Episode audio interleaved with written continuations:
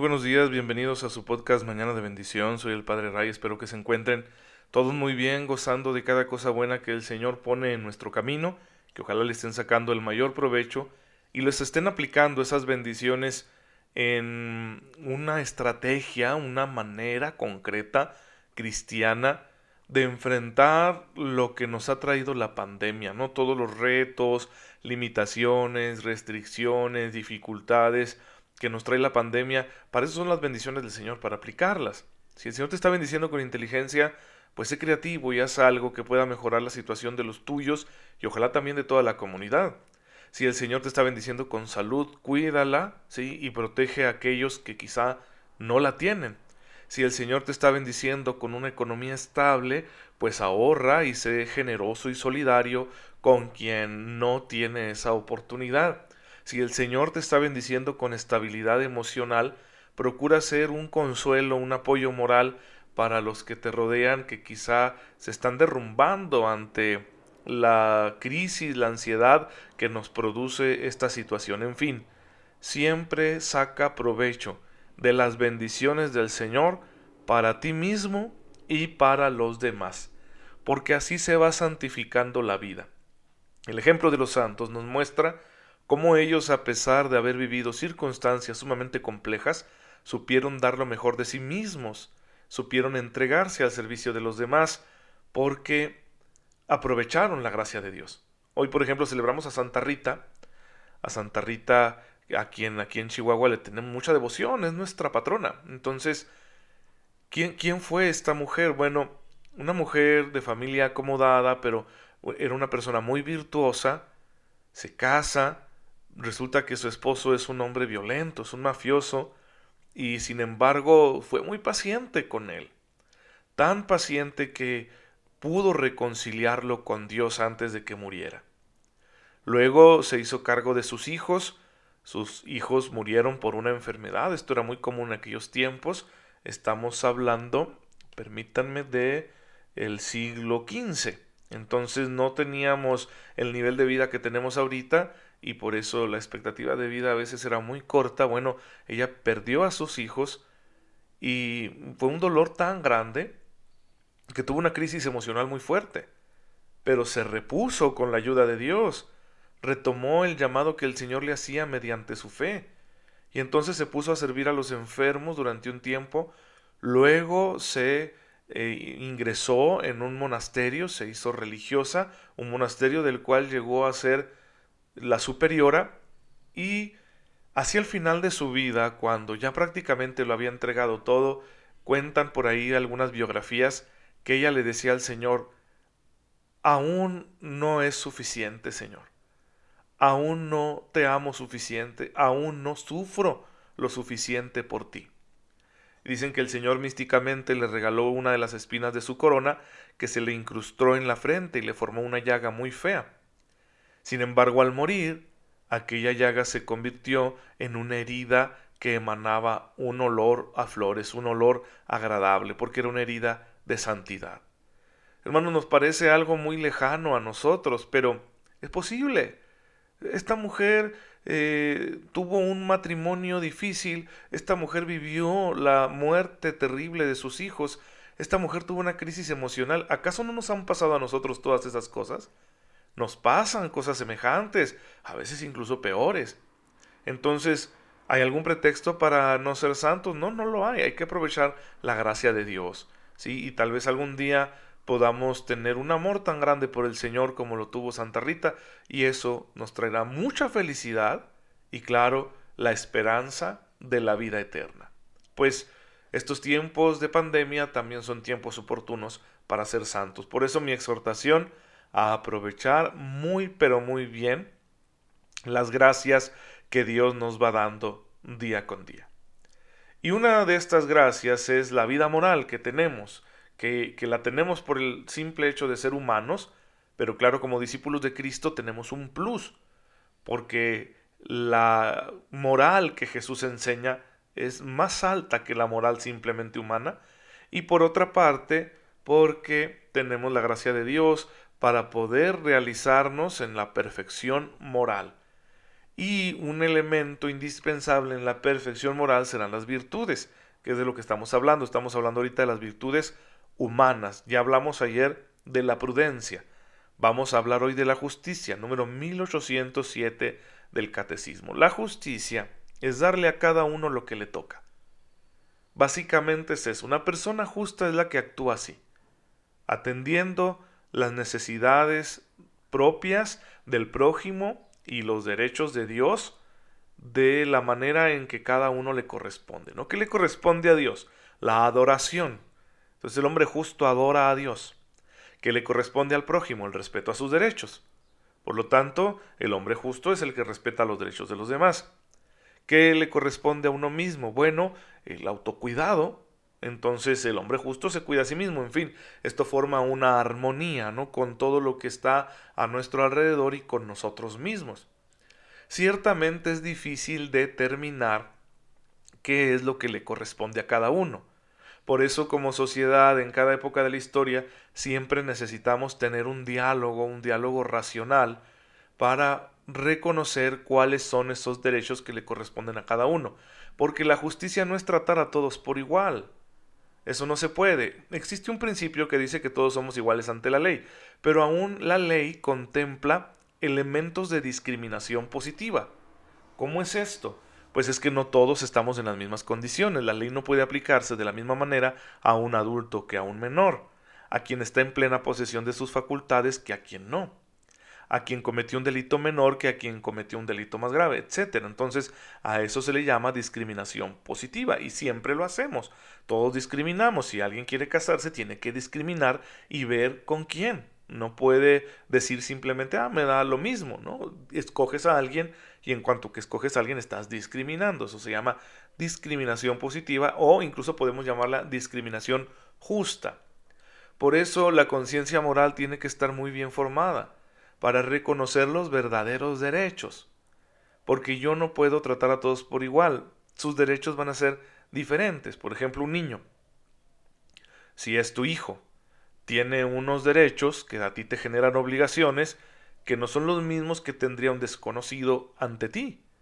Tienes la obligación de cuidar y de educar a tu hijo, pero no tienes la obligación de cuidar y educar a los hijos de los demás. ¿De acuerdo? Entonces ahí para ser justos tendrías que decir, bueno, es que primero debo atender las necesidades de mi hijo. No sería justo que yo descuidara a mi hijo por atender a los hijos de los demás. Ahí tenemos un ejemplo de injusticia. Por eso el discernimiento moral es muy necesario para poder establecer qué es lo que le corresponde a cada uno y poder actuar en consecuencia para practicar la justicia. Ahora en las escrituras es cierto que encontramos dos acepciones de la palabra justicia. Porque cuando se habla de ser justos ante Dios, en el Antiguo Testamento especialmente, se está hablando de la santidad.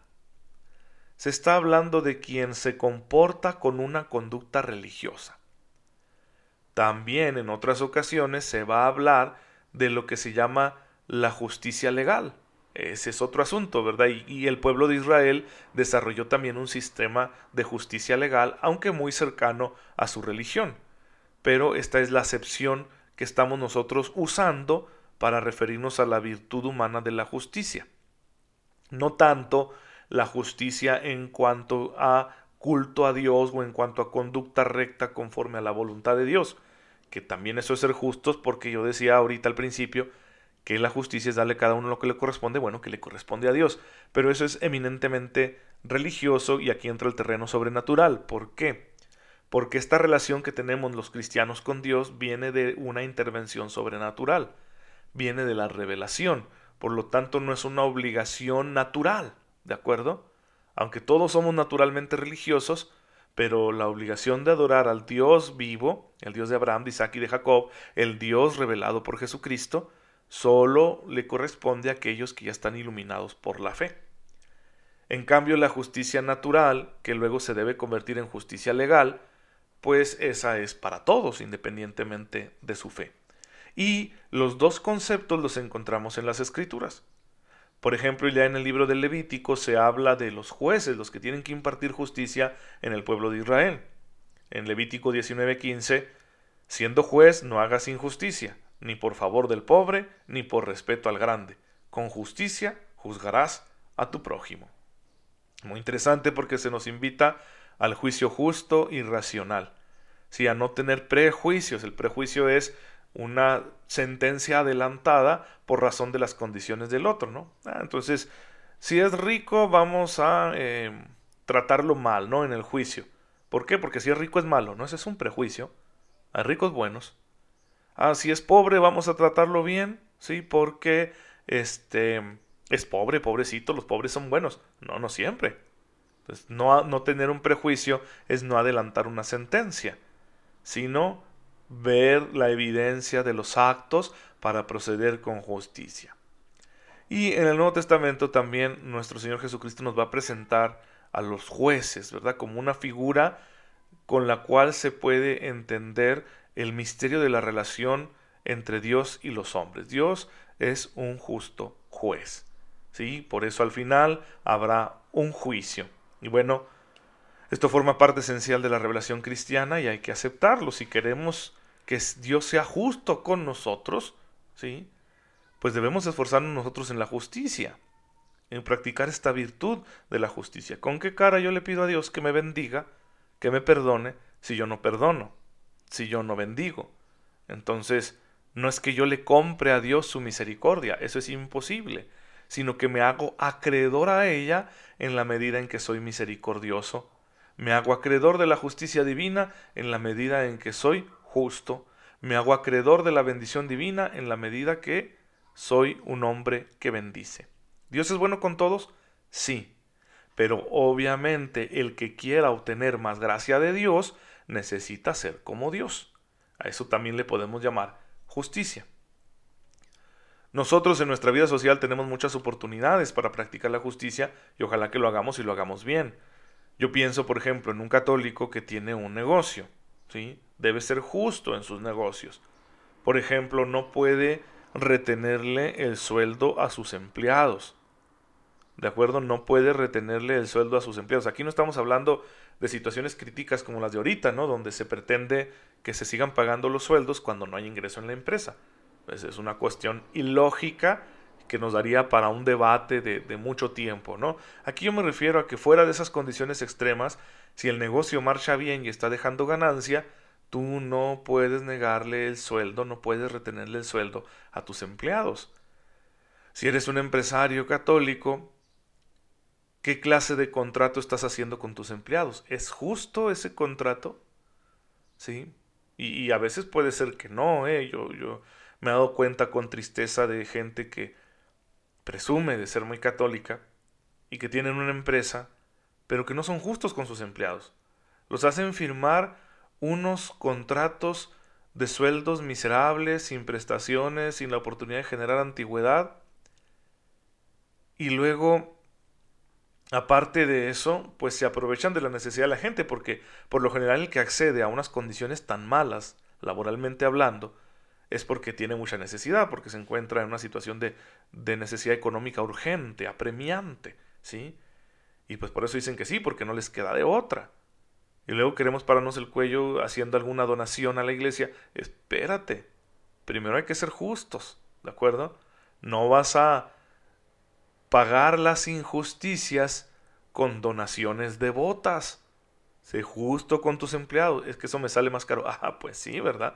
Pero de eso se trata ante Dios. Si vas a tener un negocio y quieres seguir siendo cristiano, tienes que darle a cada uno lo suyo. Practicar la virtud de la justicia, que es esencial para la armonía en las relaciones humanas. Así que pónganse a pensar, mis queridos hermanos, si no estarán siendo injustos. Por ejemplo, no nos vayamos muy lejos en una familia, si uno de los dos cónyuges es el que tiene un trabajo remunerado, no puede decir es mi dinero, ¿de acuerdo? No, no puede decir eso. ¿Por qué? Porque al haber iniciado y con Dios por testigo un proyecto de familia, entonces ya lo que él ingrese será de su familia. Aunque el otro cónyuge no tenga un trabajo remunerado, ¿sí? será ese dinero de él, de su cónyuge y de sus hijos. Entiendámoslo bien porque si no, podemos estar viviendo también injusticia en el seno de nuestra familia. Y eso es muy grave a los ojos de Dios. Entonces, hermanos, pues vamos pidiéndole al Señor también conversión en esto, para que vivamos la justicia, para que no practiquemos la injusticia y eso nos ayudará a estar en paz con Dios y a construir un mundo mejor. Padre, te bendecimos porque eres justo con todos nosotros. Ayúdanos, Señor, a imitarte, practicando esta misma virtud en nuestras relaciones todos los días, para que así, Señor, podamos construir un mundo mejor, más solidario, más respetuoso de los derechos y también que nos permita ser santos para alcanzar algún día el cielo. Tú que vives y reinas por los siglos de los siglos. Amén. El Señor esté con ustedes. La bendición de Dios Todopoderoso, Padre, Hijo y Espíritu Santo, descienda sobre ustedes y los acompañe siempre. Gracias por estar en conexión con su servidor. No se olviden de rezar por él. Yo también los tengo presentes en mis oraciones y nos vemos mañana, si Dios lo permite.